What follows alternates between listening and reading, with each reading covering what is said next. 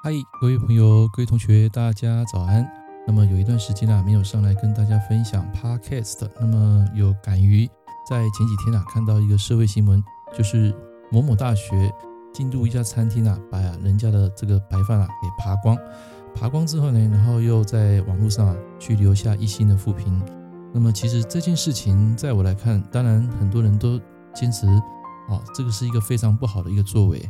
所以在这边啊，我要提出我的一个想法。其实现在的年轻人啊，很多都是不知感恩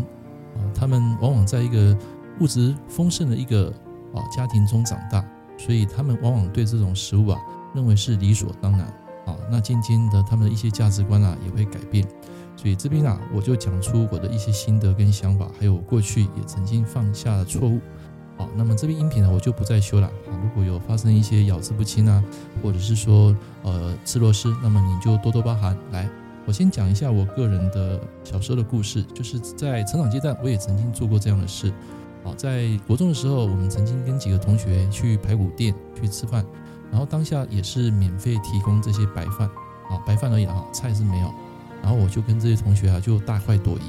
然后吃了大概三碗啊，因为一堂尊等那多嘛。就小学的到中学那个时间就是啊，登短廊，登短廊意思就是说啊，食量会很大，在成长阶段啊，必须要很多白饭的热量。于是我跟这个同学啊，就一口气啊吃了三碗到四碗，啊，吃了三碗四碗，你还觉得不够饱？但是在那个年代，其实我们是很单纯的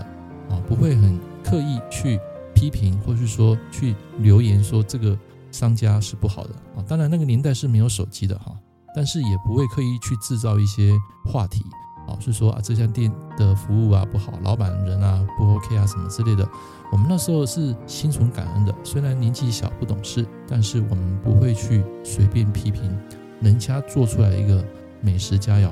我们会心存感恩。那个年代其实非常单纯啊，在民国七十几年，一九八零年代啊，那个时候就是只有 bbc 嘛，也没有什么网络手机，所以大家就是下完课啊。都是去书店、书店啊，或者是说去电动间玩那个电动啊。我还记得那时候电动是任天堂，然后一个小时啊是十块钱啊，十块钱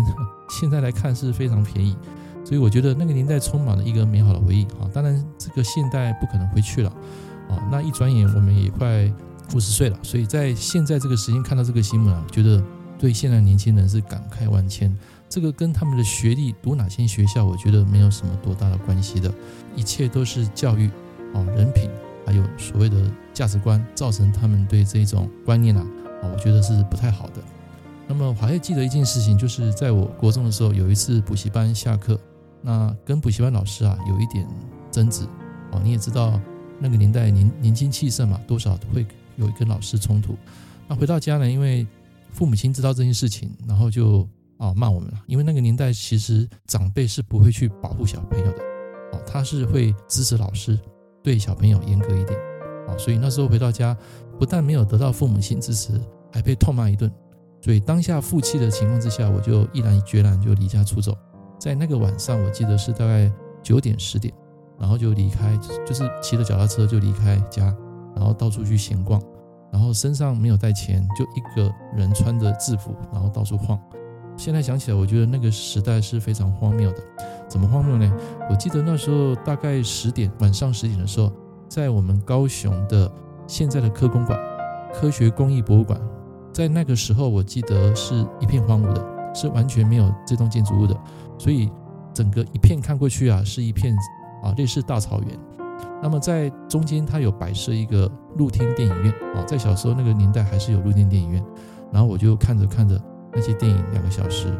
然后突然间又因为个性比较耿直嘛，又不想说哦回家道歉，然后就一直骑着脚踏车晃啊晃啊。我人生中印象最深刻就是那一次啊，离家出走之后，然后就负气在外面流浪，但是身上因为没有带钱，你也知道嘛，到晚上大概一两点的时候，那个肚子特别容易饿，然后我一直撑啊，然后到处在这个三民区啊、建工路那边走。然后骑着骑着，突然间看到有一家面店，这家面店它是二十四小时营业，在那个年代其实有很少二十四小时营业的面店。然后我就把脚踏车停下来，走过去，走过去，我看了那个店的老板的眼神啊，因为他在服务客人嘛，但是我就走过去，然后看了他的眼神，但是我又不好意思讲说我要点一碗面，为什么？因为我身上没有钱，但是我一直看他手里啊拿着这个煮面的工具，一直在为其他客人服务的时候，我真的很想开口跟他讲说，我肚子饿了，你是不是可以给我一碗面？但是我什么都没讲，我只是盯着他的摊位，然后一直来回走动。这时候他突然间说话，这个老板说：“小弟弟，你这么晚了，怎么还不回家，还穿着学校的制服出来晃呢？”我说：“我肚子饿了，但是我身上没有钱。然后因为跟父母吵架，因为这个心情不好，所以来这边啊，刚好看到你有营业，可是我又不好意思开口。然后这个老板听了，他大概懂我的意思，然后他就请我坐下来，然后端一碗面给我吃。”然后那时候我非常的感动，非常的感恩啊！突然间，那个老板他跟我说一句话，他说：“小弟弟啊，从你认识我到现在，只不过是短短的几分钟，可能因为这碗面，一个陌生人给你这碗面，你会感到非常的感动跟感恩。可是你现在想一下，你的母亲、你的爸爸妈妈这一辈子给你多少饭，多少碗面，怕你饿肚子让你吃，反而你感谢我这个陌生人，胜过于你的父母亲。”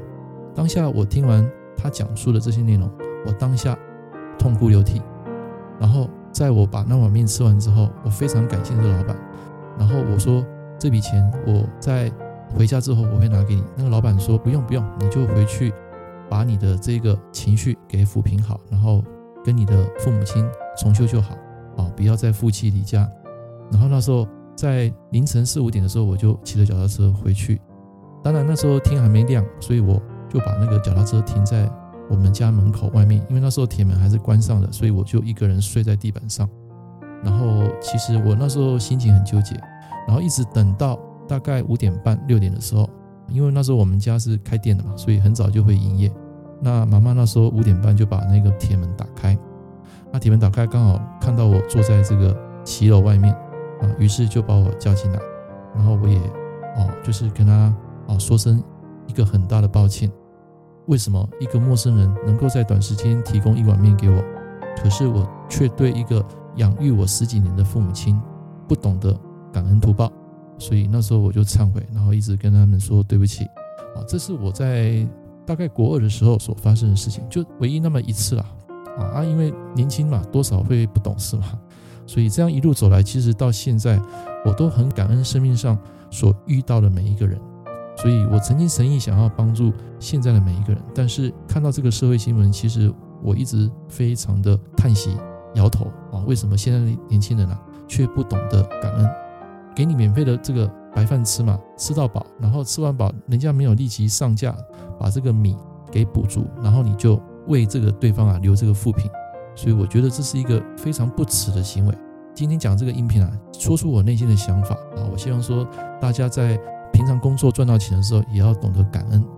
虽然现在物质很丰盛，我知道，但是人的心里却是非常的贫瘠。你有多久没有去建设你的心灵家园了？所以我跟大家分享，就是在这个物质过剩的时代，